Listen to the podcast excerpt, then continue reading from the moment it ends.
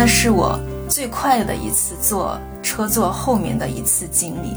当时是一个春天，然后他来接我，我坐在他的小车后座上，就在这个风里面往前骑。那一刻就觉得，生活里面所有的烦恼都没有了。然后我们就放起了白皮书的那首歌，骑上我心爱的小摩托，它永远不会堵车。我们那会儿也是大车，都是家里都是那种叫什么二八什么型号的，就是有大梁的那种。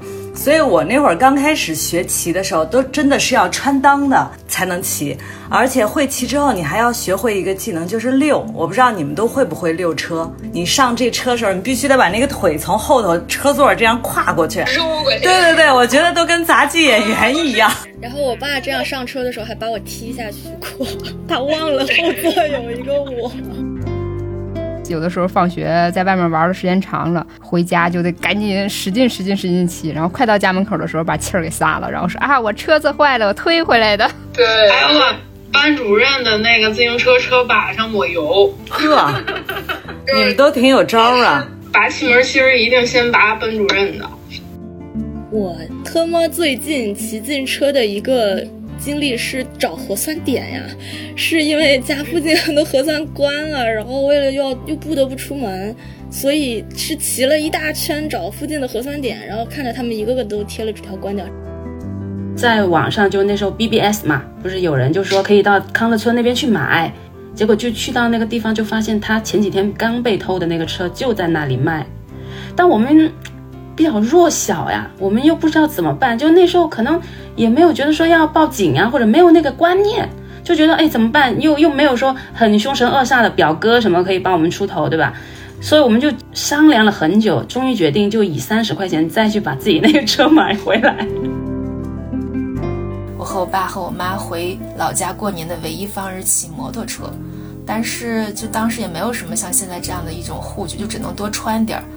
我爸和我妈他们为了让我能更暖和一点，他们就把我挤在中间。其实很多那种特别冷的寒风都被我父亲挡住了。但是现在就那个晚上，我就有一种强烈的感觉，就是那个骑车人，或者说顶住那个寒风的人变成了我自己。我自己在迎着寒风奋力前行，这个路上遇到很多陌生的同路人，忽然有一种类似于孤勇者，或者说有一些。同行者的那种劲儿就往你身上涌来了，然后你就觉得你是自己给自己创造温暖的人。这里是活字文化编辑部独立创办的播客《活字电波》，你好，我是小雪。本期是一期还愿节目，哈，就是两个月前我们讨论了一本唤起幸福感的小书。提及幸福感呢，我们的编辑小杨呢就起了一个关于快乐骑行自行车的头儿，于是。大伙儿当时的那个记忆就有了燎原之势哈，然后被我当时按住说得聊一整期的，所以今天这期专门聊自行车记忆的哈就来了，还是聊幸福的原班人马。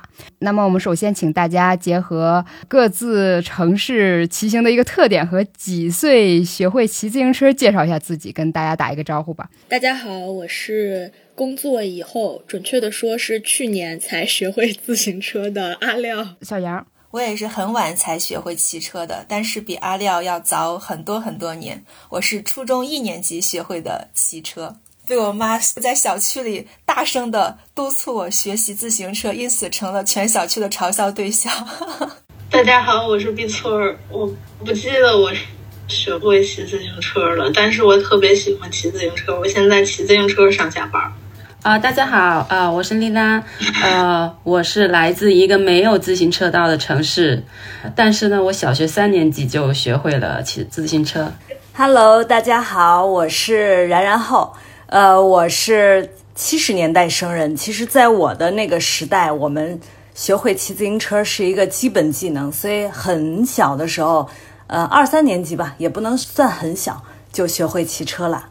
我应该是。大家里面在最冷的地区骑行的那个小雪，我记忆里的那个场景，经常是白月光洒在白色的雪上。夏天的时候有树荫的地方，我就慢慢骑；然后没有树荫的地方，我就猛骑，怕自己被晒化了。那个记忆哈，刚开始学自行车的时候，大家都可能有一些伙伴，或者是说像小杨一样，说有人在督促你学骑这个过程，吸取了很多小伙伴的经验。我学会骑的时候也比较晚了，小学四年级啊，有一些学会骑的就传授给你他的经验嘛，比如说找一个坡儿。呃，你猛地把车子放下去，它一直是这么转的嘛？你可能一骑就会了，或者是说有另外两个小伙伴在后面扶着你，然后他们在不知不觉间撒手了，你可能就会骑了，等等这样的经历哈。然后我不知道你大家呃学骑的时候运用的是哪种方式，是谁教你陪你学会的骑自行车？因为我也太不典型了，我是就太晚学会了，就是很笨的方法，就是找块空地，然后有个人扶着你，然后你就拼命的摇蹬，就，但是我花了很长的时间，就是我为什么这么晚学，也是因为我小时候就平衡很不好，然后车被偷过了以后，我爸妈就再也不督促我学了，我爸妈一开始教我就教的很绝望，他们也像去年我学习的方法一样。在后面扶车，然后但我可能学了几个下午没有学会，他们就失去了耐心。而且加上我小时候上学的地方，要么离我特别近，就是走路能到；要么离我特别远，就必须得转车，所以就没有自行车用武之地，导致他们也就非常就是躺平了，就不想教我了。然后车后来又被偷了，就后来就没有接触过自行车，直到来北京的工作，觉得这个城市。不会这个技能也太不方便了，然后所以就用这种很笨的方法，断断续续就是好几个晚上，下班以后又去广场打卡，就这么学会的。但倒是没有什么特别的。越小的时候可学的可能越快，因为大了一点的你有那种担忧了，你就怕自己摔倒啊，怕疼，对疼有感觉了，可能就会比较僵硬，然后不太敢去骑。小杨呢？我学自行车可惨烈了。就是我那个时候学，你知道是用什么自行车吗？是那种老爷车，就那种黑黑色的，特别高大，前面还有一条横廊。二十八寸。嗯，就那个车，我爬上去都很困难。但是当时我家只有那一辆车，我就拿那个上道的。结果可想而知，就是我当时是我妈在后面扶着我，让我骑。但是我实在是对于这么大一辆车，我掌控力太差了。然后我妈就骂我，她是一个性子比较急的人。然后两侧楼的人全都窗户扒窗口看我，太窘迫了。后来我觉得我实在受不了，就提出了，我觉得太丢人了，这样学车。后来我爸提出了一个办法，就带着我去那个离家挺远的一个土路上，就是一个挺荒郊野岭，那个地方只有土路，我摔倒了也不会很疼，也不会有人看。我就觉得我爸挽救了我，我们就去那里学，经常是傍晚学。但是，另外一个惨痛的经历就来了。当时是在夏天，我们每次骑骑到后来都是满身都是蚊子包，基本上就是去那里去喂野蚊子去了，贡献了许多血液。而且那个时候吧，就夏天下完雨之后，好多地还没干，都是泥巴。我爸爸骑车的时候也是采用，就是扶我一段就把我放开了。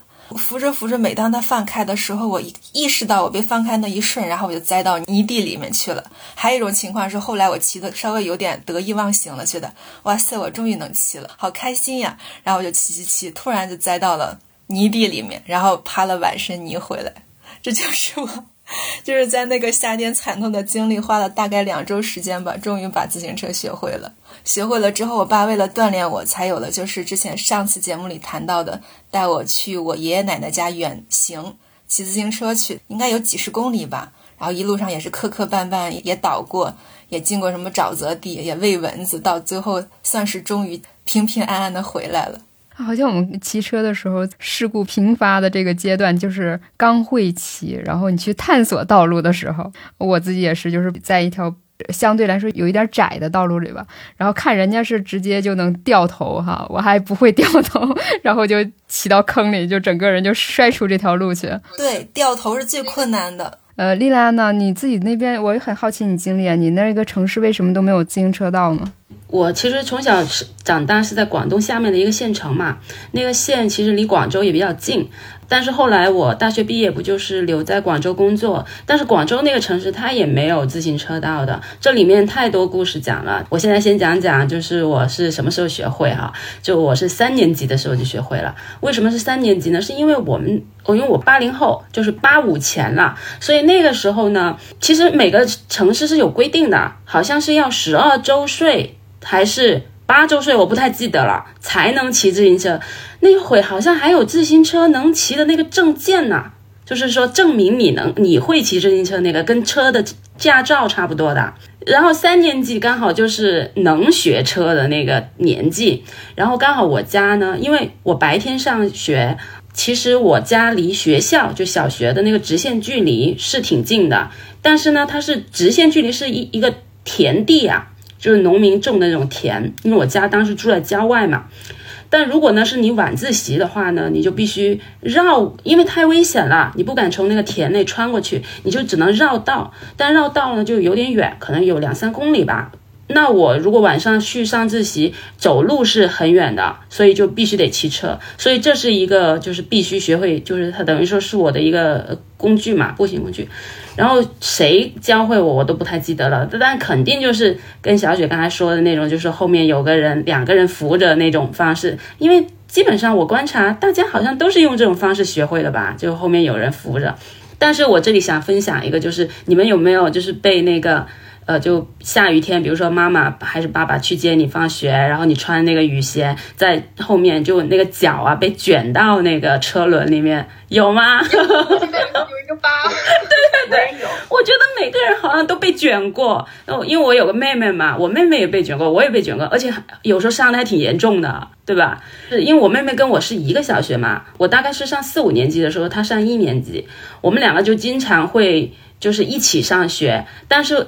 要我骑车载他就很沉，我就很想他载载我，就经常会因为这个事情而斗嘴或者吵架。你不理我，我不理你，就是会说啊，轮到你载我啦，或者轮到我载你了，就是这种小火花，我是还印象特别深刻，就。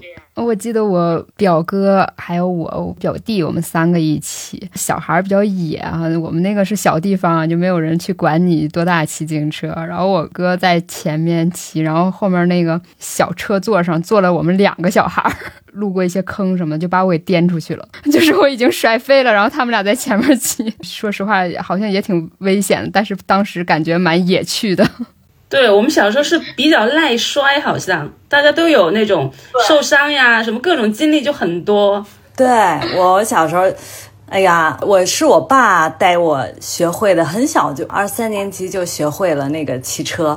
我还记得也是我爸在后面扶着那个后座，你都不知道他什么时候松手了。好像没有觉得很波折就会骑了，而且我觉得印象特别深的是，因为在海边，真的是在海边的那个海滨路骑，因为我们家就住海边很近，所以那个我现在想的那画面，我觉得真的就和那种台湾的那个文艺片儿一样，是那种有滤镜的、发绿色的那种胶片的感觉。当然，你仔细想，其实那个时代八十年代都很旧了哈。刚才小杨讲说那会儿都是大车，我们那会儿也是大车，都是家里都是那种叫什么二八什么型号的，就是有大梁的那种。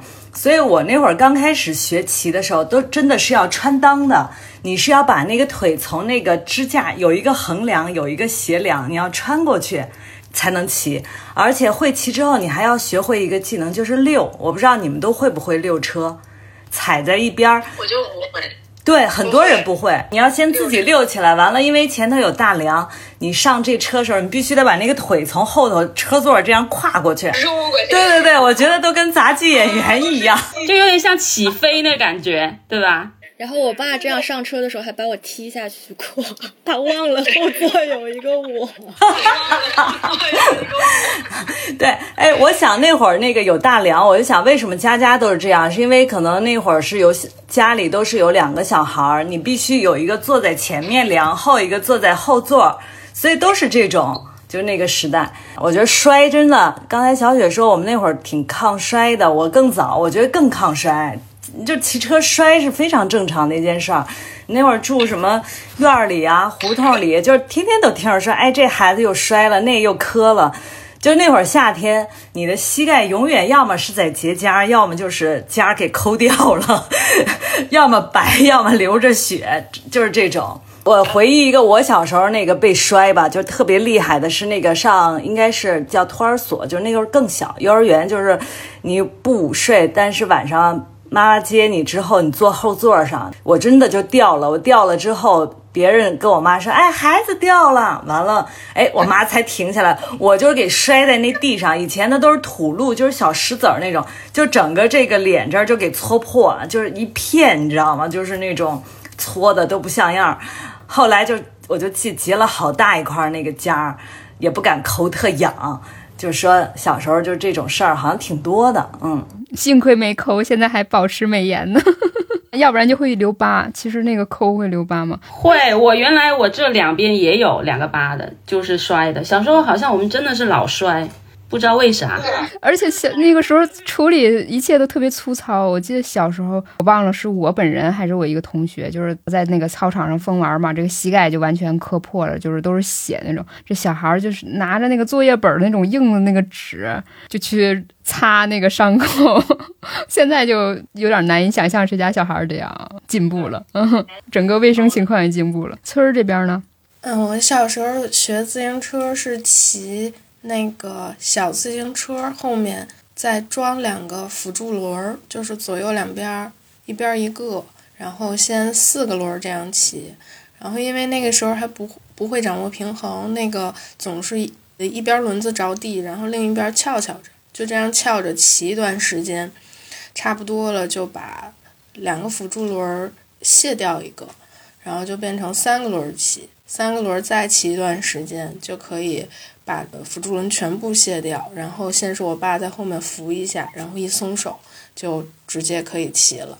那个我小时候也是第一次骑自行车，应该是六岁左右，就是有一个像村儿刚才形容那种带辅助轮的自行车。然后呢，我妈当时一个着急就把两个轮全拆了，她前面骑，然后带一根绳拉着我这个小车车。然后当我在后面骑的摔了好几次之后，我就放弃了。所以就再度我重启这个自行车的事儿，就是一个比较自主的行为。四年级才再去学的。我们对自行车态度的转变，哈，其实我感觉也连接。的一个成长的一个阶段，比如说从刚开始学会骑的这个孩提时代哈，尤其是八五后吧，就应该有家家有那种小的那个儿童自行车三轮的那个铁架子，大家都有一个印象嘛，就是长长成什么样，好像每个人都有一个那样的玩具。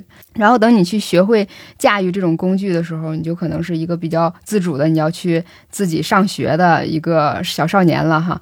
自行车连接着学校和家里，往往这条熟悉的路线，它有四季的变化，还有那些结伴而行的故事哈。一想起来，可能就想起了一个故乡，或者想起了青春。但是呢，如果说今天我们骑自行车到一个新的城市，你可能像一种旅行的休闲的一个姿态，就除了你就比如说那个共享单车诞生之后，我们说这个。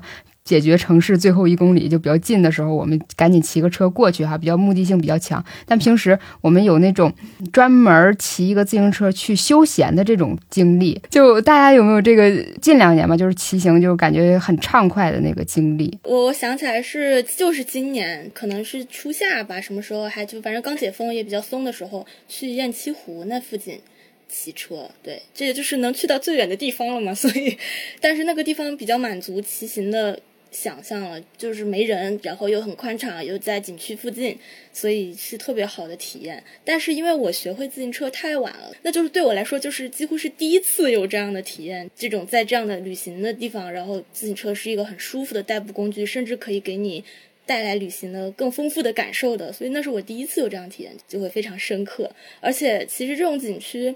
好多地方它不是没有共享单车嘛？要找，有可能我们运气好就发现了，偷偷骑，骑完了还也不好还。更多的景区是那种花钱租双人、三人的又贵，然后你还不见得能抢着，或者是没有地方停什么的。所以那次就已经很难得了，也是因为那一次我才就是作为一个刚学会自行车都没有体会过它的自由的感觉的人，才在那一次感觉到。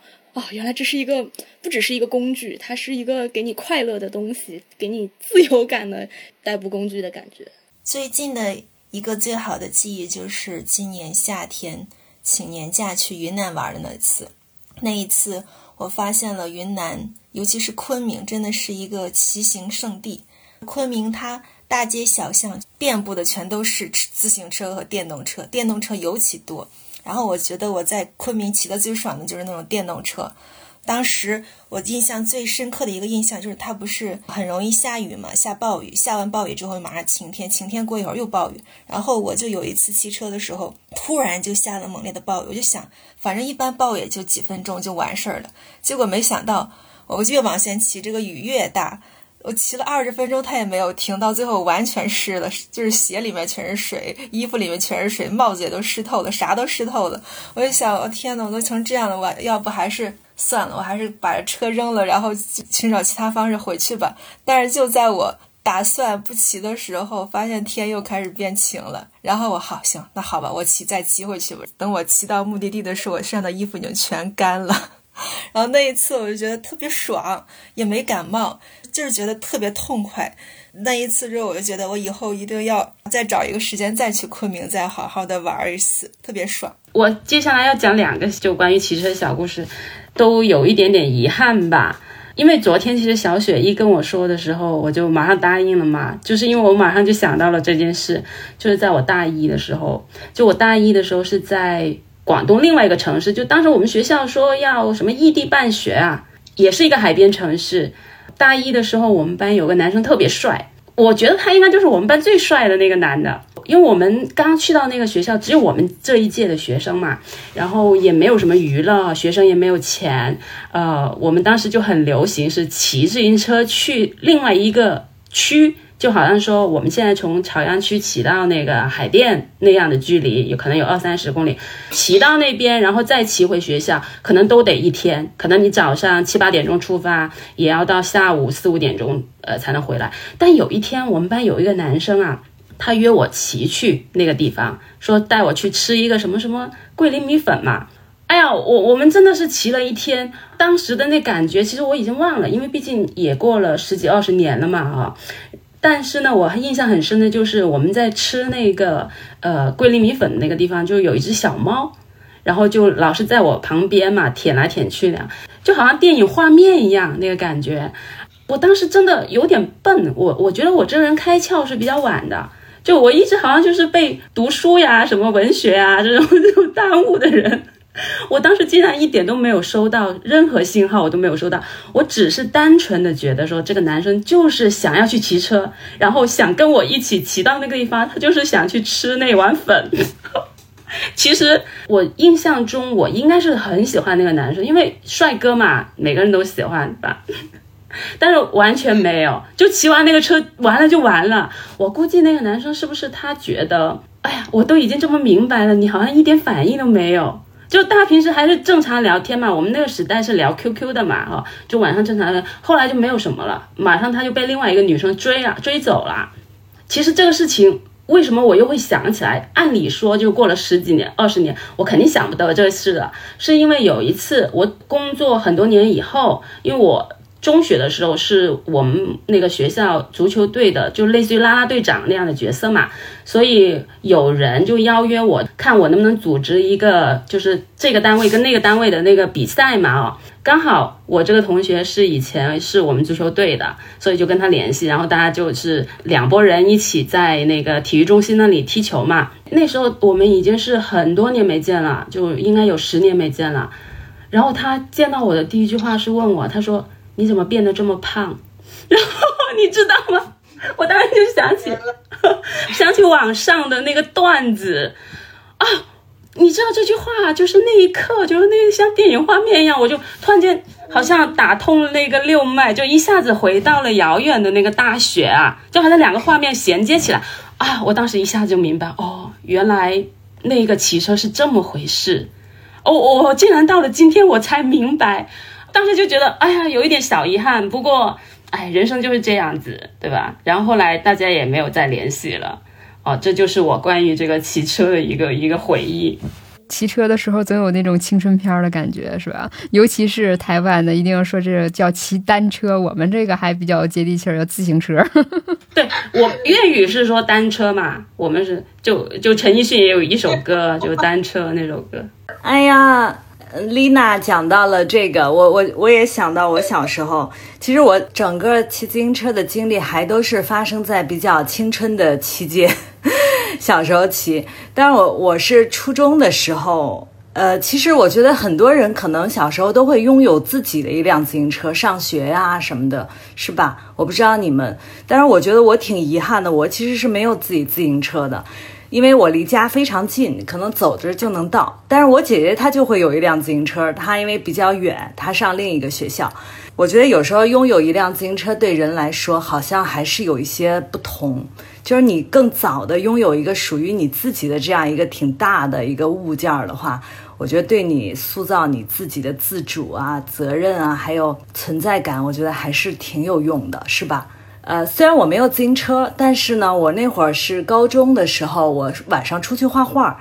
我去画画呢，是去我们那个市里的文化馆，那个就离我家比较远，所以我晚上放学回家之后，我我要骑我妈的一辆车去那个学校去学习。所以呢，在那个地儿呢，就遇上有比较美好的事儿。你们应该也能想到什么美好的事儿，就是那个地儿也是有比较，就是你看得上的那种比较帅的。另外学校的高年级的男生，哎呀，完了就有那种 特喜欢的，觉得觉得一下，哎呀，就看上眼儿的那种。但是呢，因为那个时候比较小，所以就只是对眼儿，就是互相的那种，能互相看一眼就很开心。所以那个期间，我就觉得我特别愿意去晚上上那个学画画的课，我会骑着车，就特期待什么呢？在路上能偶遇，因为也知道这个人也会骑这条路，就这种一个希望在的时候，就是有一天就真的，哎呀，离学校还很远的时候就遇上他了，就看着他骑车就在那儿，因为就路边嘛，赶快就反正靠上，也属于其实也都互相都有心有灵犀，对方也会感觉就是啊，哎就碰上，大家都相视一笑，或者都忘了，好像都没说什么，但就这样骑吧。两个并排骑，一句话都没有，一句话都不会说，谁都不好意思说，就这样一直骑到。会越骑越快，然后 没有，可能对也差不多。我我现在记不太清是不是会越骑越快，但是真的特别尴尬，你知道吗？就是那种，因为你没有话，完了。千言万语，其实那感觉挺复杂的。我就觉得怎么还不到学校，还不到学校，最后到学校就后来就是期待千万别再遇上了，就因为太尴尬了。但是我觉得还是挺美好的，就那个那个阶段，你你会有一种身体的节奏感吗？你想碰到那个人，然后你在这这条路上，你肯定会慢慢骑，磨时间，希望这个人出现。天啊，你你又勾起了我一个一件事儿的回忆，是大学时候，我发现我怎么这么多情啊？其实没有，就是以前我是在天津上大学，但是周末的时候经常会到北京，完了，比方看展览啊，还有后来我姐姐在北京了。有一次从北京回来，坐那个天津的火车到那个天津，在火车上的时候呢，看到一个男生也是巨帅，帅到都觉得哎呀妈，又又天旋地转的那种，我就特别想鼓起勇气去打一个招呼，就是说好像很自信的那种介绍一下，但是就是没鼓起这勇气来，结果就是下车，下车以后这个人也下车，我们都出站了，出站之后我就天天惦着，你知道我就能。叫纯真或者傻到什么程度，我就会每天骑着自行车到天津的大马路上去骑着转，我就觉得我可能会有一天碰上他，你知道吗？就是这种感觉。但是我我竟然还觉得我好像看见他了，你知道吗？就是我觉得就真的是一种少女一样的怀春的那种。嗯，这也是一个骑车的经历。妈呀，我这经历好像有点儿 挺可乐的。在车上那个见着帅哥这事儿，我们还可以聊一期，但现在很难了。对，你看又开一期了。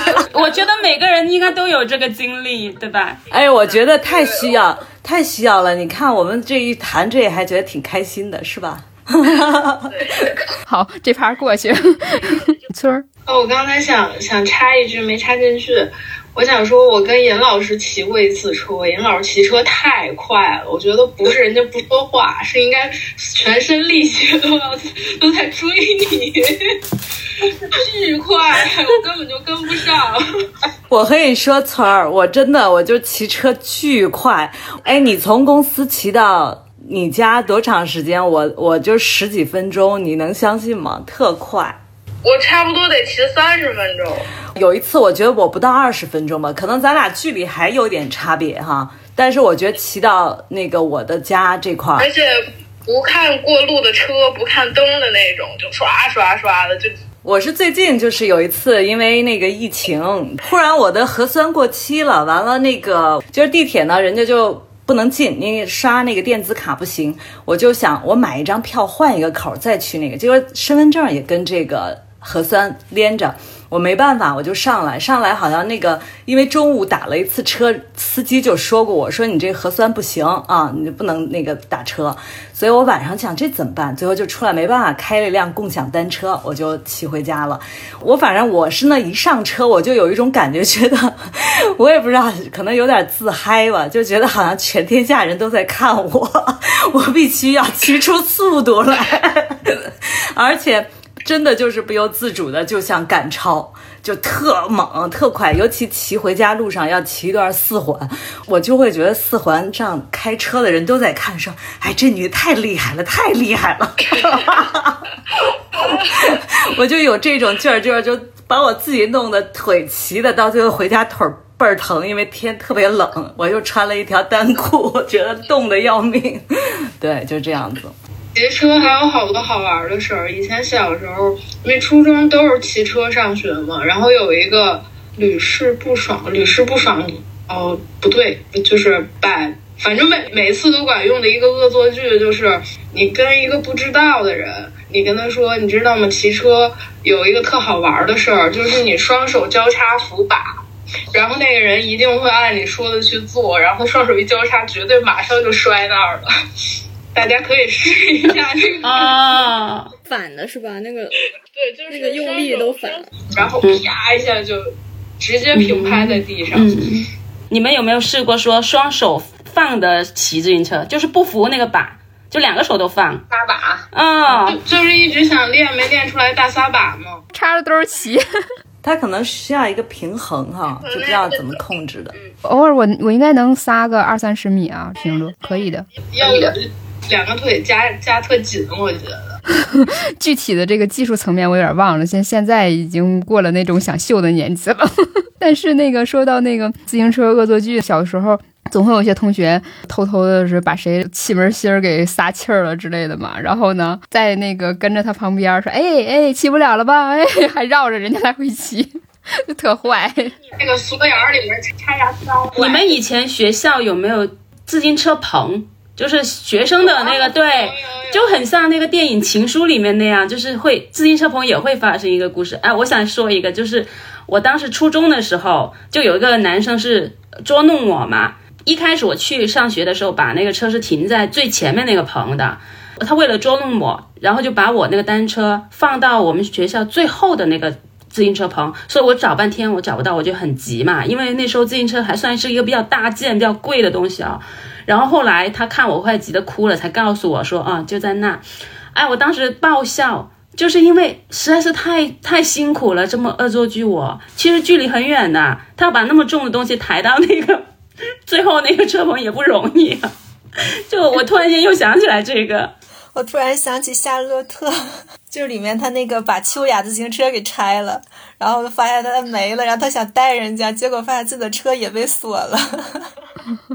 刚才说到那个给自行车撒气儿这事儿，也想到自己的一个歪心思哈，就是有的时候放学在外面玩的时间长了，回家就得赶紧使劲使劲使劲骑，然后快到家门口的时候把气儿给撒了，然后说啊我车子坏了，我推回来的。对，班主任的那个自行车车把上抹油。呵，你们都挺有招啊！拔气门芯儿一定先拔班主任的。哎，呃，我又想起一个就关于就是以前的那个审美，就是有一段也是小时候啊，初中、高中的时候，就我们那个城市，我不知道你们，就有一段就特喜欢看那个男的骑车，就是叉着腿，好像有点八字那种。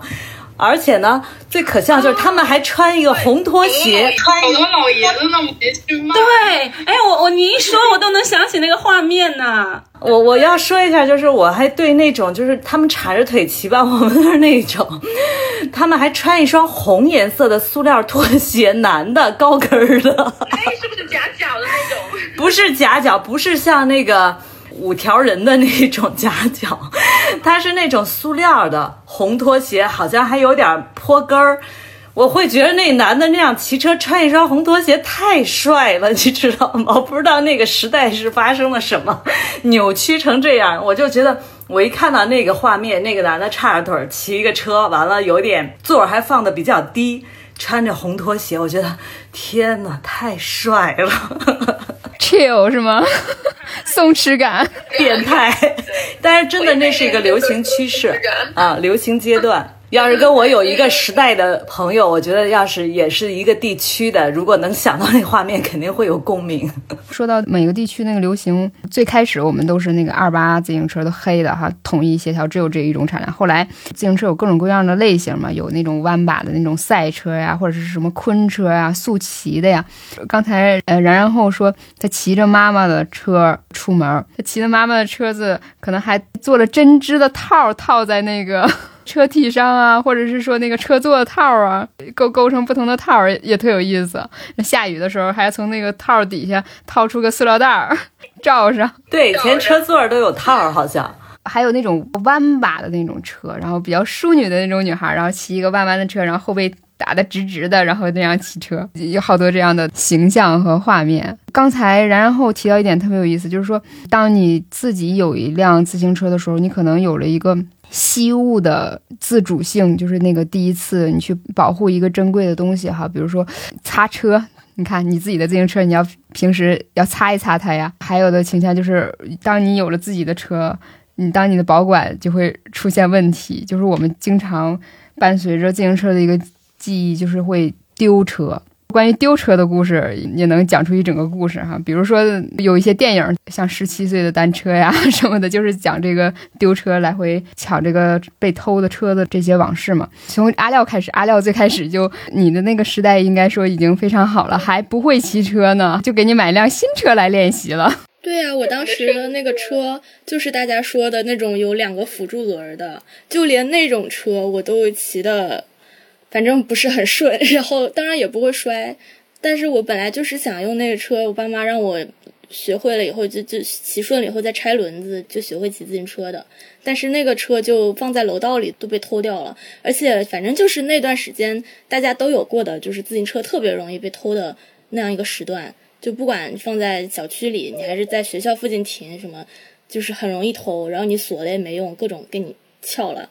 我就是那种在那个时候被偷了那辆车，也好像在小的小区里面找了一圈吧。我我们也那时候也没有监控什么的，问门卫什么都不知道，就放弃了。然后我妈也觉得反正也不是很需要车，就算了吧，也没给我买，就这样没了。但是因为太小了，所以就我可能就是上小学还是刚刚上小学吧，然后就不记得有什么细节了。我而且我听你们刚刚讲，我觉得特别神奇，就是我我总感觉我上中学小学的时候，总感觉有车的人一起骑车回家的人跟走路回家就是两个世界。对，因为你肯定也跟他不在一起嘛。然后他们在讲车的时候，因为我身边好多走路回家的孩子，还真的都不会骑车，或者还没学。然后他们就聊的东西跟我们就不一样，我也不知道为啥，或者他们讲到这个骑车的技术什么的，就是两个世界，我就觉得这是另另一个世界，我就感觉这很神奇。像你们讲到的一些经历，我现在都我都没有。刚才阿廖讲这个，我特别有感触，因为好像不同地区他骑车和走路就是两种生活节奏，而且就伴随着是他不同的那种生活方式嘛。就我发现走路的哈，有的时候就会有非常常见那种孤独小孩。就是因为家离特别近，他也不需要一个同伴，他消磨时间的那个需求也没有那么的强烈。嗯，我当时是骑车嘛，我家里那个距离应该有四公里那么远呢。我就记得我和我同伴那些小伙伴就离着非常远的距离，后面的那个都会使劲的去蹬车，然后去追前面的那一个，为了要结伴而行，你知道吗？就。非常旷的地方，有的时候你未必去用喊的，你就用快速的骑去追到他，然后两个人一起骑。然后我经常骑着骑着到那个学校比较近的地方，发现些走路的同学，他们之间就是隔着几十米的样子，谁也不会喊谁一下，谁也不会快步脚步追到前面那个同学一起走。啊，这这这好冷漠。呃，不是不是，就是因为没有那个习惯嘛，就是大家这个节奏不一样，就是因为你自己一个人骑车，你这个路很长，你就有那种需求。但是有一些人从学校到家也就是几百米的距离，他没有必要就再去很快踱步去跟着前面这个人一起走。哎，但我们当时就是要下呃放学了，就是要么赶紧回家，然后把书包一甩，就因为回家很快，所以就可以早点开始玩。所以我们会有个据点。要不然就是先放学后在小卖部见，然后大家先在里面弄弄零食什么的。有可能这就是走路回家一群小孩的据点。嗯，我像我们过去就是还有说那个丢车的这个经验，呃，但是我记得前几年在在那个大学里，经常就会看到那种荒废的自行车棚。就是因为可能不在同一个地区了。假如说，呃，你是在本地上的大学，然后你这个自行车你上完学不用了，你可以再继续留给家人哈，如何？这这个财产还继承下来，还保存下来。但是你可能在外地上大学，你也许毕业了，你这自行车真就扔在学校了，甚至都没有二手市场。那那车就是那样静静的在那荒废着，然后隔了好久，有时候学校会张贴一个通知嘛，说几月几号之前无人认领的车，我们就统一给处理了。就有那种大量的找不到主人的那种自行车吧，嗯，我想到我自己丢自行车的一个经历，还是参加我小舅的一个婚礼哈，一个比较热闹的一天。然后那个我把车子就给停到离家门稍微有一点远的地方，就没锁，然后这车就不翼而飞了。后来呢，隔了一周之后，我在路上的一家的门口看见我的车了，正好那个当时旁边也也有长辈吧，就小舅之类，我就去敲人家门了，说这个车是我的，呃，那个是个阿姨出来说啊。你看看，这确实是你的车吗？我说对，那那那那有我的记号，哪块被划过呀什么的，认得很清楚。然后他说是是是，那是你们车，你赶紧拿走吧。因为前几天有人就来路不明的一个人就把这个车子就停在我们家门口了。然后我们家孩子呢还那个在街上骑了骑，说他当时就呵斥住了，说你这个没有主人的车子，你不要在路上随便骑，你被人抓着。你挨一顿揍会怎么样？所以呢，我就把这个车就一直放到门口了，等着人来认领。可能这是我们一个小地方的一个经历啊，我不知道那个大家有没有这种呃丢过自行车的这种经历。哎呀，我先说一下吧，就是因为这个对我来说印象也很深。就我大学的时候，对面就是那个康乐村嘛，就是现在疫情很严重那个地方。然后那个地方呢，就鱼龙混杂嘛，就什么三教九流都有，然后也有很多黑市。就是比如说偷到的那些脏东西，然后就在那里卖，就比较便宜嘛。因为大学其实我们那时候大学，你有自行车就像要有手机那样的，那是你的一个财产，绝对不可能说毕业了不要的。毕业可能就会卖二手，或者说是怎么样处理掉，就大家应该都不舍得丢的。然后我们那时候。治安特别不好，就每个人都丢过车。我印象中，反正我们宿舍四个人是每个人都丢，而且每有些人还丢过两三部，因为车也不算贵了。到了那个时候，就零几年的时候，就两三百块钱这样。然后有一次，我舍友他的一辆车不见了，然后就在网上，就那时候 BBS 嘛，不是有人就说可以到康乐村那边去买，就三十块到五十块左右买一辆，然后我就陪他去。结果就去到那个地方，就发现他前几天刚被偷的那个车就在那里卖。但我们比较弱小呀，我们又不知道怎么办，就那时候可能也没有觉得说要报警啊，或者没有那个观念，就觉得哎怎么办？又又没有说很凶神恶煞的表哥什么可以帮我们出头，对吧？所以我们就商量了很久，终于决定就以三十块钱再去把自己那个车买回来。就因为因为一辆新车可能两百块钱这样或者一百八呀一百五，但是那个就是三十嘛。结果就卖车的人还还很很那个跟我们讲说，哎，你如果觉得这个颜色不对，他说你想要什么颜色，想要什么款式，他说可以先跟我说，就是可以先预定，然后他再去偷，你知道吗？哇，当时就是就特别逗。这是大城市发生的事儿，城市的秘密。嗯，哎，你要说大城市的事儿，我我想接续一个。我是曾经毕业了之后，因为那个时候东四环还没有一直往东去开发，所以那边也是有点像李娜说的，就那个村有点城乡结合部的意思。我呢就是骑着我那会儿刚毕业买了一辆新车，那个新车我就过马路，在等着红灯过马路的时候，当然那个地儿确实也很旧很破，一个保安就是那种他就拦住我，他就好像就是像。交通辅助员一样的那种，他就让我靠后，就不让我，就是说你这车往前，靠后靠后，我就没听他的，我就觉得那么凶狠，我就没听。结果他说听见没有，靠后。就我说嚷嚷嚷嚷什么，就是抵抗了一句。结果你知道下一个是什么行为？他就说你车是不是偷来的？马上就是这个样子。我说你神经病啊，就是那种那小那会儿其实也挺小的，刚工作。我就说你神经病，怎么这么诬陷别人？他说你没偷来的，你有发票吗？你说骑在路上一辆新车，你会拿着你的发票吗？就特别可笑。他就说要让说你拿发票，完了他说你这不是就是那个你是什么买的？因为那个附近确实是有一些像李娜说买的那种偷来的自行车，所以他就说你没有发票，你这个车就是赃车，所以呢我要没收。他就把我的车放到了旁边一个警察，就是一个大卡车，真的就是给我拖走的，你知道吗？我就是因我就是因为没有听他的话，往后退一步，把那个就是就听他的说往后往后，我说了那么凶干嘛？或者就是当时那种女孩的那种比较还挺倔强的那种，结果就把我的车给我扔到了一个大的卡车上头，他就说你这是脏车，你要么就拿着你发票来取你的车。我就简直是欲哭无泪的那种，就是一个那会儿挺年轻的，我就说天呐，这还有没有王法？就是那种都没有地儿去，我就给家里人打电话。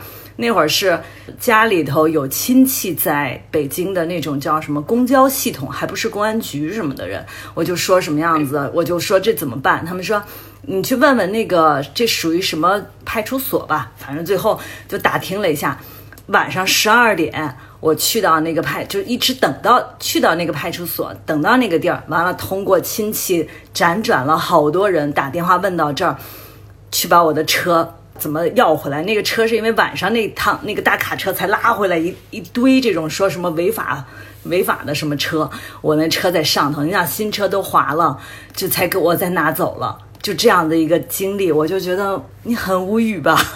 就是这样，嗯，对，所以这真的是跟自行车有关的一个事儿。之前我都没有想到，是因为娜娜刚才讲到这个，我想起来了。嗯，就这么一点儿的权利，说是颠倒黑白，是吧？对对对，真的，你是一点都没有，你你没有能力，你都不知道该怎么办。你但是当时我觉得我我是没有说哭啊什么，就是觉得还跟他辩论呢，说这怎么那个，他根本都不会听的啊，而且。他就还放到了是警察的那个车大卡车上哈，就是说当时这个地方也是一直在清理这种偷来的自行车什么的，就是因为你没有听他的话，他把你的车就归纳到这里头去，完了拉走。啊，就这样子执行公务，顺便收拾一些他看不惯的人是吗？觉得你就不能处逆他，对，啊，哎，我讲一个，就是我大学的时候买过一辆旧车，也是，我就放在宿舍楼下骑，结果有一天下楼一看哎就没了，我就想说，天哪，怎么偷车就就没了呢？但是隔了几天下楼发现那辆车又回来了，我还能开锁，还接着骑，借来骑一骑。所以后来我就想说，为什么共享自行车？其实这个是不是也有一点这个？前期的雏形的意思，只要能开就是我。因为我当时工作以后，我就特别困扰于这个，就是呃地铁后的一公里什么的。特别是有时候就是你着急啊，时间呐，然后因为我家住的离地铁站就是刚刚好，就是需要一个共享单车的地方。我当时还曾经试图想过说自己买一辆，然后买几把锁锁在放在那里，但是也觉得不安全。所以有共享单车一出来，哎呀，我那可高兴了，就觉得特别好。单车其实真的在自己的生命里曾经也消失过一段时间。中学以后吧，就特别期待说以后我的大学可以骑自行车。就是以前对大学那种想象哈，结果我去了一所建在山坡上的大学，根本没有办法骑自行车。提到这儿，其实那个村儿的话，应该是在成都上的大学。大学的时候有有机会骑自行车吗？还有你有没有丢过的自行车？哦，后来高中之后就没怎么骑过自行车，直到上班儿才又开始骑。我好像就丢过一次自行车，但是我身身边的人老跟我在一块儿丢。我有一朋友，他刚两千多买了一辆山地车，然后我们俩去吃庆丰包子，然后出来之后自行车就没了，因为那车刚买的还挺贵，然后就报警了，然后被警察给训了，问你那车怎么锁的，他说就就那么锁，他说那你锁电线杆上了吗？我说没有，谁让你不锁电线杆上？因为那时候。偷车贼已经不开锁了，是直接搬车的那种，直接把车搬上一个面包那种。然后民警每天都在宣传，为了防偷自行车，一定要把自行车锁到树干、电线杆子或者是马路牙子的那个栏杆上。他就那天没有锁电线杆，然后那车就被搬走了。太难受了，但是你要想想，现在我们的印象是共享单车都停在那个不属于它的路上，那以前都是自行车都停在不属于它的杆儿上，是吧？电线杆上全是车。对，所以那锁越长越好，最好是那种链子锁。仿佛我们这两年这个治安是变好了吗？还是因为自行车变得不值钱了？因为有共享自行车了，怎么偷呀？共享单车就是在一六一七年，就是无序增长起来的时候，路边随处可见那些共享单车的尸体哈。因为就是半夜，应该是也是端了一些人的营生嘛。以前会有那个很多最后一公里的解决是那个三蹦子是吧？就是那小蹦蹦车什么之类的。我估计有可能是这样有直接利益瓜葛的，或者是说。不知道什么样人，只是为了无端发泄自己兽欲的人，是不是？然后把那个自行车破坏掉啊，或者是说，我们经常特别欣喜的发现前面有一辆自行车，看起来外貌无损哈，外形无损，感觉应该很好骑。到那儿一看，二维码被人全刮了，全划了的那种破坏分子啊！但是那个共享单车刚出现的时候，好像又让这个自行车这个东西复活了一下。复古了一下，就可能街上的这个骑车的人肉眼可见是肯定是比以前少了，因为是公公共交通工具的一个呃繁荣也好啊，或者是说经济条件上来了也好啊，或者说我们干脆不能上街哈。我记得那个当时刚有那个小黄车和那个。摩拜单车是吧？你看我们现在提起来都像一一个过时了的 一个记忆了哈。然后好多人还跟这个各种单车合影啊。我想到当时，因为小黄车它可能诞生在校园里嘛，我们当时在那个呃学校里跟这个小黄车，还有那个春天的树啊、花啊，有各种合影啊。有一个词汇我想贡献，就是自行车幽灵。就是我当时发现我的自行车被丢的时候，我曾经是在校园里丢的。我花了很大力气去寻找它，甚至经常会怀疑是不是你骑那辆车是我的，但是后来还是没找到。直到有一天，我发现，就是当时学校在拆一个经常卖食品的一个 CBD，我们叫它美食 CBD 广场，经常卖各种串串呀、麻辣烫呀等等等等。然后有一天，他们把那一段那个拆除那块全都围栏都拆了，我们赫然发现，那个广场中央全都是自行车。估计全校的破旧自行车都在里面，当时我就很痛心。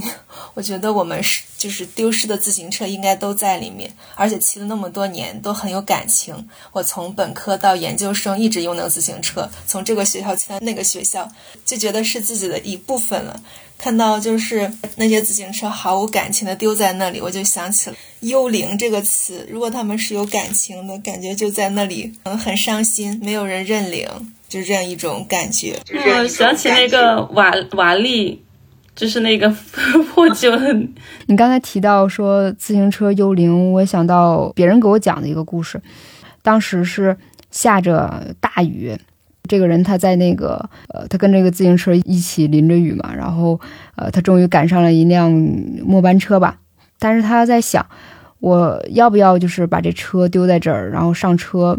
自己回家，然后这辆车在外面，司机当时还在上面就召唤他说：“你傻呀，你不赶紧上来，你等什么呢？这是最后一趟。”然后他就上了那辆公交车，但是那个车就还没有启动嘛，他就看着他自己的那个自行车在雨里那样淋着雨，他觉得那个自行车在哭，在自己流泪，然后他就跳下车去，决定还要跟着他的自行车一起，他就开始在空旷无人的这个北京的大路上啊。在大暴雨里骑着这辆车，然后他就路过了那个天安门广场。他说他看到了另外一个人，那个人没有骑车，是一个比较长头发的人。他张开双臂在天安门广场大唱《我的太阳》。他说那天就像个是全北京就目光所及的范围内，只有这两个人同时在发疯，但是他同时感觉到了一种温度。嗯，就是关于这个哭泣的自行车，好像一篇小说。对我，我刚才又讲了一些温馨的或者很日常的一经历哈。就因为呃骑自行车的时候，我们身体和风接触的那个感觉啊，有的时候是可以自己调配的嘛，是吧？我今天心情很惬意，我很轻快的骑着，然后那风吹拂着我，你感觉到那种很轻盈的感觉。但同时有的时候比较着急，或者是打架，有人在后面追你，然后你骑自行车就猛骑，骑到一个安全的地方。但是还有一个情况下，就是我们在非常抑郁的情况下。你要骑自行车的时候，毕竟是要控制一个工具嘛，你可能还要保持一定的那个理性，你再去骑车。然后当你就很剧烈的情绪的时候，仿佛这个其他是一种累赘哈，我就想到一些电影画面，就尤其是什么两人谈心的片段，就断断没有这两个人一起骑着那样轻快的聊着，都是两人下来推着自行车聊。你们有没有一起谈话，或者是说一个比较悲伤压抑场景里的一辆自行车的故事？我们小区前天解封的，封了一个礼拜，然后就是那天开始大家开始闹，我们小区就解封了，然后我就出去了，就在外面随便瞎溜达，有一男的就一边骑自行车一边唱国歌，估计他是就是跟物业或者居委会吵了一架，然后吵出来的，感觉挺爽的。他，你这个场景让我想起了一个。场景就分享一个和自行车不是那么相关的，就是我朋友在他们小区解封的那一刻就去了圆明园，当时他就遇到一个老大爷在那里特别群情激愤说：“他妈的，今天上午刚和物业吵完了，我现在的心情可爽了，我要高歌一曲。”然后在那里，后来才知道那个老爷爷是个那个音乐指挥，然后呢在那里像指挥交响乐一样在那里大高歌唱歌，然后朋友记录下来那一段。可精彩了，对我也感觉好像都是压抑的时候就选择去骑个车，就是好像反而能打开心境。嗯，我好像真的没有关于自行车伤心的回忆，感觉速度好像跟伤心好像是不是不搭呀？就是一般伤心都是走路吧，很少说就是伤心还能骑车，就骑车好像都是跟那种惬意。那种感觉在一起，我好像觉得我关于自行车有好多电影画面，我能想起《情书》里面就两个藤井树，就男藤井树跟下坡的时候把一个那个纸袋子罩到那个女藤井树上面那个场景，然后呢又能想起那个《甜蜜蜜》，就黎明跟张曼玉。那个就听着那个就是《甜蜜蜜》那首歌啊，就觉得特别是《甜蜜蜜》那个，可能是我能想到的最浪漫的关于单车的这个这个爱情的那个感觉。你讲到那《甜蜜蜜》，我还真的记得《甜蜜蜜》那电影那个画面，但是他当时说的话就是，那个张曼玉好像就说，他说啊，在香港这儿自行车不是车，叫单车，对吧？那个黎明说了一句话，我到现在都记得，他说：“哎呀，你比我爱人重。” 所以我就记特清楚这个，对，一下子把它破坏了。对，好像《霸王别姬》那个电影里面也有单车，是不是？就最后那一段是有个大爷推着单车走过，还是咋的？哎，反正关于单车这个元素，电影真的太多了，好多。尤其在《阳光灿烂的日子》，我记得是不是也有啊？就是他们打架还是干嘛？嗯，就是比较青春灿烂的感觉。哎，我在佛罗伦萨骑过共享单车。当时是经济最好的那几年了，就前几年吧，反正疫情前面几年，你知道多贵吗？就我们当时应该是五毛钱吧，还是多少钱？反正绝对不是现在的一块一块五。但是当时我在佛罗伦萨骑了一回要一点五欧，你想一点五欧都快十块十几块人民币了吧？就当时觉得特别贵，但。我发现，我跟跟我同行的小伙伴，大家好像对这个东西很自豪，好像那个是我们国力输出给国外的一种文化一样，都特别多共享单车在国外。确实是，就是我是在零几年的时候，我是去过瑞士的那个巴塞尔，嗯，就记得他们那边真的自行车特别多，他们都是那种很大的那种带梁的前面，我觉得男男女女，尤其北欧人吧，那个哎，瑞士应该算那边吧。就是都特别高，我觉得那车座真的就得到我这个胸口这儿，咵，那大长腿一跨，女性的那个性别也不是很明显，就是也都特高大，他们都骑车，完了到傍晚的时候，就是河堤上全是那个年轻人，就是躺着呀、坐着呀，反正车就在旁边儿那种，我就觉得哎呀，那个画面真的挺挺爽的，对对对，挺舒服的。自行车哈，最开始在咱们父辈那一代，它是作为礼物的那三大件之一哈。自行车、缝纫机和手表 三大件之一。到后来，它可能成为按头分配的哈，人均有一辆自行车。到后来，自行车可能变成了一个有可能在那儿接灰的一个遗弃之物，或者是说不是经常用的一个物件吧。在另外一个层面上，它有了一个新的一个消费形式，我忘了它具体名字叫什么。就是上海他们经常举办的就是复古骑行吧，就男男女女打扮的特别好看，骑着那个很好的自行车，然后拍照啊什么之类。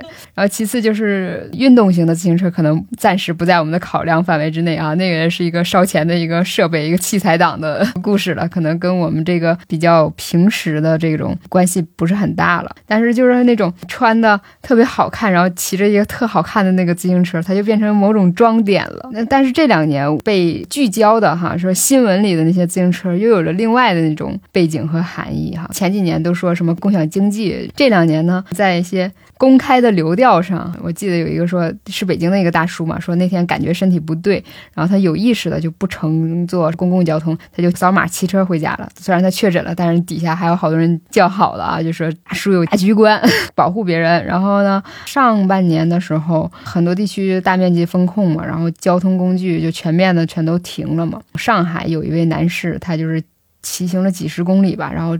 跨区专门去给他们公司的员工发放薪水，然后做的那样一个视频，就那段经历就仿佛又是一次召唤自行车复活的那个经历。就是这时候我们未必想要共享单车，就是觉得忽然就念及了它的简单，因为现在好多你赖以生存的其他物件它就像失效了哈，然后我们就又想需要自行车。那时候小区群里面也有好多就是想问有没有转让自行车的呀什么的，这样的一个小小的高潮和一个波段吧。嗯，我们又开始重新就以自行车，它可能是一个符号，就我们重新评定生活，我们生活的距离和我们自己的那个需要哈，就是在这个层面上有没有一个所谓的新的悟道的一个对生活的一个珍贵的，或者是说需要什么的一个判断和一个瞬间，跟大家分享一下。我是觉得居家这几天就是也不太能出门，然后一直在做饭的话，又回归那种简单、低欲望的节奏。但是我还好，我反而就觉得 节奏简单了很多，规律了很多，欲望也少了很多，就人也清爽了很多。但是说到自行车，就是因为这这个疫情的当下，然后刚刚小雪说的这些故事，让我想起来，我特么最近骑自行车的一个。经历是找核酸点呀，是因为家附近很多核酸关了，然后为了要又不得不出门，所以是骑了一大圈找附近的核酸点，然后看着他们一个个都贴了纸条关掉，这也是一个很很无语的骑车经历了。就本来好像我本来也用不上自行车，为了事情想办法，只有自己靠得住，是吗？对，骑车吧。我分享这个其实也是疫情期间的，但是是在封控之前一段。我觉得还算蛮宝贵的经历，就是有一次我去办一个事情还是怎样，回来的时候发现那一条的地铁关得很早，每个口都去看了，发现就当时大概十一点左右吧，都坐不了地铁了，我就只好打车，但是。特别诡异的是，我怎么打等了十几分钟也打不到车，我就想那怎么办？我只能骑车了，我就只好扫了一辆共享单车骑回家。我当时我看了一下地图，我骑回家大概需要一个半小时，但是我别无选择，我只能骑车了，这是我唯一仅有的可以回家的方式。然后我就骑嘛，当时是冬天，特别冷，但是我边骑就发现，在你骑的过程当中，有无数的人和你汇集起来了。就是骑着骑着，有一个人来了，和你走上了一条道，然后一会儿又来了，然后你们之间还暗暗的较劲，你知道吗？就是感觉彼此在暗暗使劲儿，来，我来多骑一会儿，然后你你落下来了，不行，我再赶上去，慢慢的你那个热量就回来了，甚至有一种就感觉很很热血，就想和他比试一下。当你拐到了一个红绿灯的时候，你发现大多数人还是跟你一个前进的方向，所以你们在下一个路口又默默的一起竞技。竞技到下一个路口再拐弯，有些人就走了，然后还有一些人又给你留下来，就继续走同一条路，这就这样一个一个的接力，然后要么有的就拐入别的路口，这辈子可能都不会再见了；有的人就一直和你一条路一直骑下去，这个过程当中你就觉得突然有一种同盟情谊，就是在这样一个特别寒冷的夜晚，一些陌生人，而且他们很多都是各种各样的人，突然和你之间成了一种盟友。就是我看到的有那种，比如说打工的那种农民工和我一起骑车。还有也有年轻人，可能是上夜班下班的，然后你们在路上经过，就是在红绿灯停下的时候，会看到很多人。印象很深的就是我眼见着一个老人，感觉都头发都白了，扛着大包小包，不知道他在干啥，找不到道还是怎样，找不到路，他就一直以自己慢慢的挪动。当时我们停下来的时候，都在看着那个老人。还有就是有一块路在修下水道。我就看到很多工人把那个停在那里，就是扒进那个井口里面去修那个东西，还看到有一个年轻人，就是拖着行李箱在那里，怎么说呢？就是很落寞的走，不知道他经历了什么，觉得心情很不好。还有一对儿就是恋人，应该是就一起挽着胳膊一起走，有种相互取暖的感觉。还有一个对比特别明显的是。经过一个饭店里面出来一堆酒足饭饱之后那种大声欢笑的一些人，然后就在他们的对面有一个女孩，我看到她就坐在路口边默默的哭，就是看一路上看了很多这样的人，我感觉他们都是种种吧，就是这个疫情期间不知道经历了什么的一些人，就觉得心里面又难过又有一些心情很复杂。但是呢，你在这个过程当中，你骑着身体慢慢热起来了，旁边又有很多人陌生的人陪着你的时候，你又感觉有一种力量。当时我就一瞬间又开始了一一好多好多记忆的唤起，我就想起小时候，我和我爸和我妈回老家过年的唯一方式骑摩托车，但是就当时也没有什么像现在这样的一种护具，就只能多穿点儿。我爸为了让我和我妈他们为了让我能更暖和一点，他们就把我挤在中间。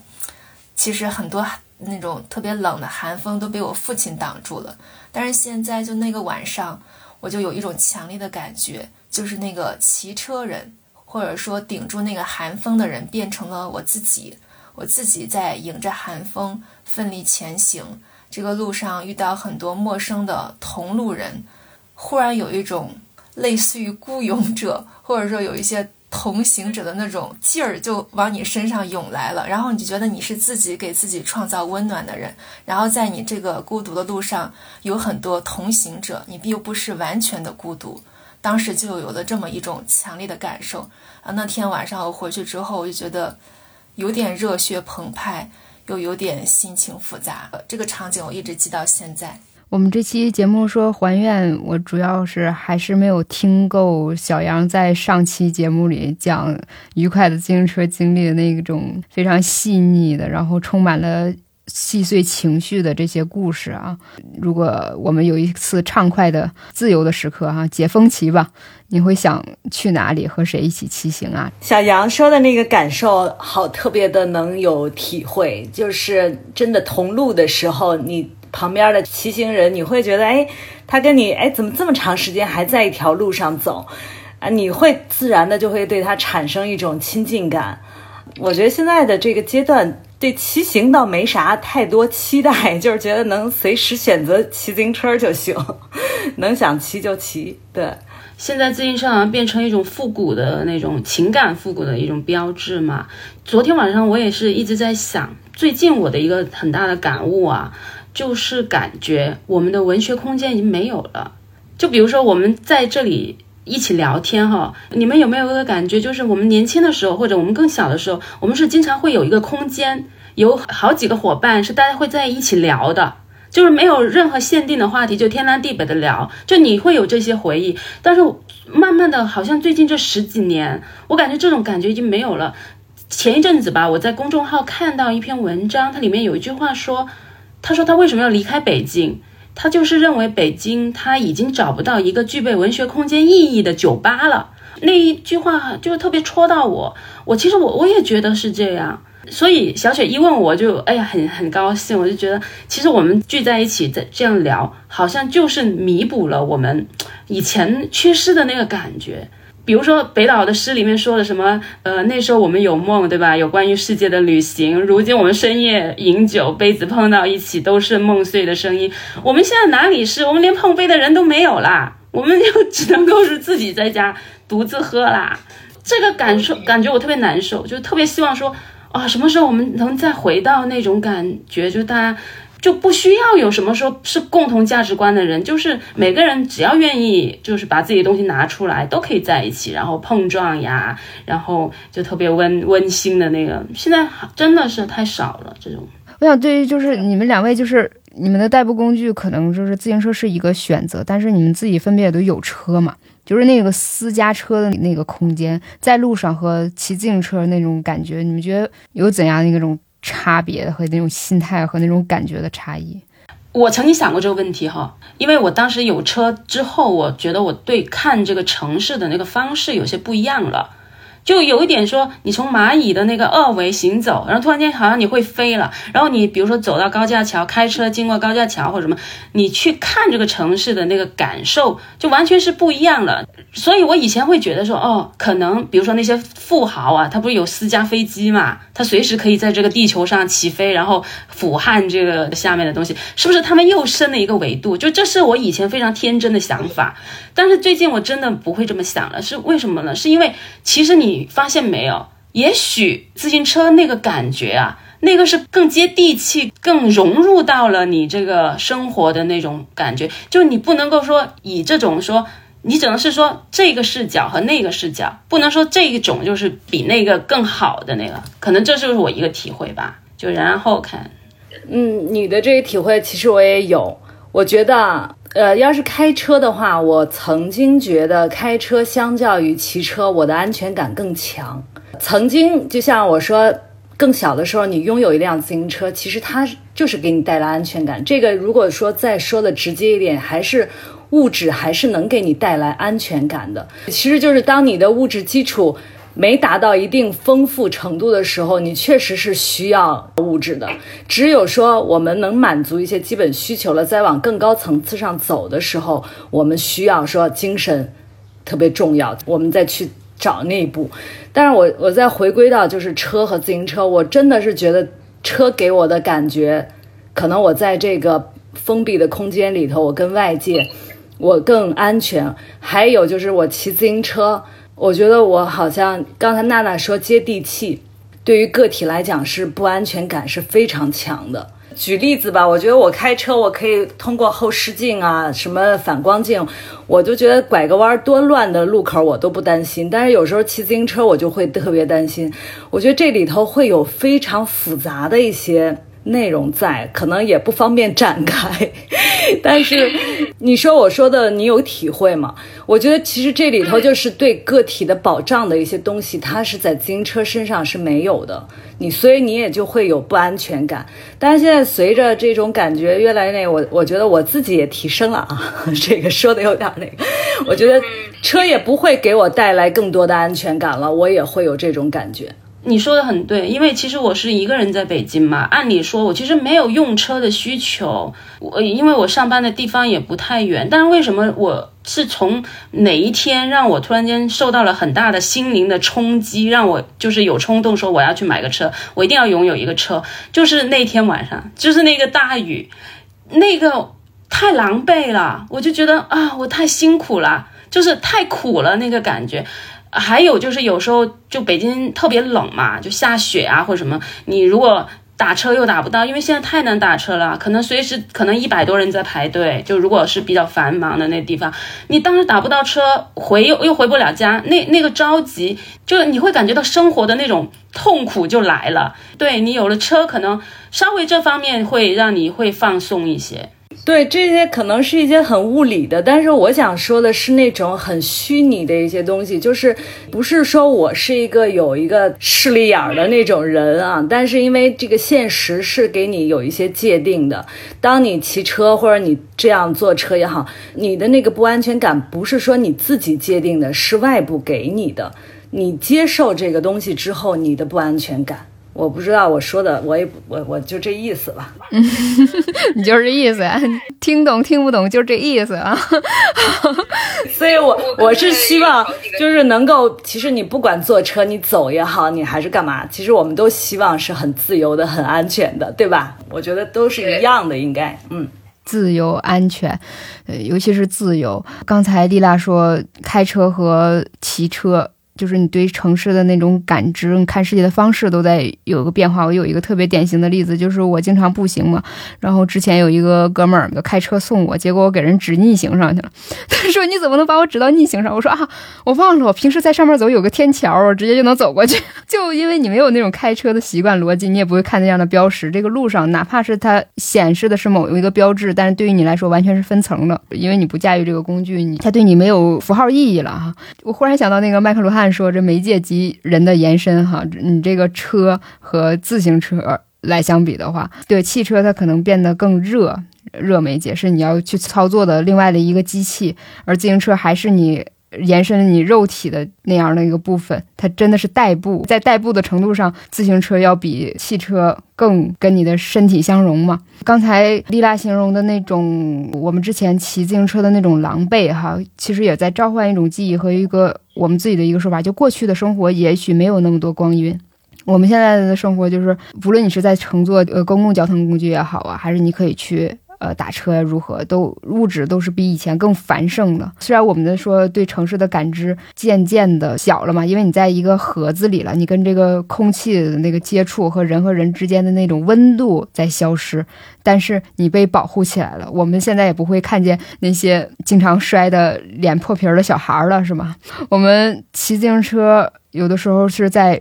撞见他人的秘密，然后去撞见这个城市那些呼吸的人，有些细枝末节，跟小杨刚才讲的那段故事一样。你跟一个人同行，你们享受着或者感受着同样的那种 flow 和节奏啊。然后自行车从物质层面的那个简单也好，还是说从我们整个城市化这个进程的现代性这个过程来说，还有我们经济发展来说，好像它只属于青春，但是它同时。可能也属于连接吧，不光是连接你和这个自然和一些同伴儿和那些记忆，也连接着我们可能同路的那些伙伴。想到有一个没有机会讲的，就是因为在考虑很多自行车的时候，有一个关于自行车后座的意象。谈到最后的时候，谈到这个小雪刚刚说的这个自行车和我们人与人之间的连接，我就想起了。之前疫情期间另外一个细节，就当做最后的一个补充吧。就是我有一个强烈的感受，就是我明显感觉到二零二一年还有二零二零年的时间记忆被压缩在一起了。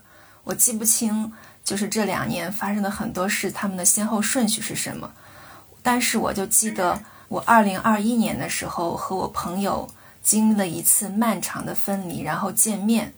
我不记得我们为什么那么长时间不见面了，但好像那个时候也没有封隔离那么那么封控那么那么严格的时候。但是我就记得我们那次见面，见面我们的方式就是可能比自行车还要再延伸一点，就是他带着我骑他的小电动摩托车，那是我最快乐的一次坐车坐后面的一次经历。当时是一个春天。然后他来接我，我坐在他的小车小车后座上，就在这个风里面往前骑。那一刻就觉得，生活里面所有的烦恼都没有了。然后我们就放起了白皮书的那首歌，骑上我心爱的小摩托，它永远不会堵车。然后我们就一路唱，一路唱一路听，然后骑在路上特别畅快。后来我们到达目的地的时候，他把我送到了，我们就要分开了，到了一个地铁口。当时周围都是刚刚开春儿，大家刚刚封闭的一些少男少女们，都是很青春热烈，都穿那种或者超短裙，或者是男生穿的也很亮，都是一些很美好的肉体。我们当时的感觉就是夏天的感觉，提气息提前到来了。但是因为感觉疫情经历了很多，我觉得心里面有点难过，有点很淡淡的低伤。然后我朋友就抱了我一下，特别紧。紧紧地抱着我，我们抱的我都差点摔倒了。然后他对我说：“你要开心一点，一定要开心一点。”然后说：“我们会回到我们心爱的小摩托上，永远都不会停下。”然后我们就分手告别了。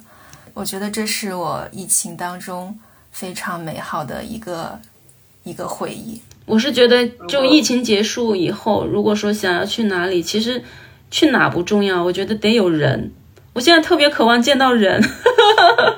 就觉得很想那种车水马龙，然后啊，好多人在河河边，然后又有有些人骑车，对吧？下班时间，然后天安门那个或者是什么长安街上，哇，一一大堆的单车在那里骑来骑去，就那种热热闹闹那种那种热气腾腾那种生活的气息，就特别渴望有见到那种东西。倒不是说去哪里玩。就是很想再重回，好像我们的生活现在好像被支离破碎的感觉了，就大家都挺挺难受的。在最后的这个瞬间，我觉得我们自己都险些落泪哈。我真想象不到，如果现在是一个人孤零零在北京，旁边都没有一个人的话，岂不是真跟 into jail？对，我我会觉得，因为我我是一个人住嘛，我就会觉得，哎，我其实我说我现在在月球上也可以呀。对不对？就是你又封控在家里，然后呢，又就是会有那个感觉，所以我就说渴望看到人类，看到大家都聚在一起。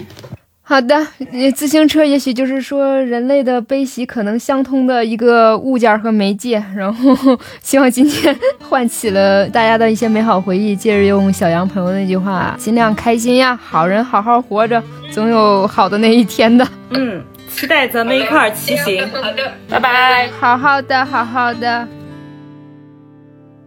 不要不要假设我知道，一切一切也都是为我而做，为何这么伟大，如此感觉不到？不说一句的爱有多好，只有一次记得实在接触到。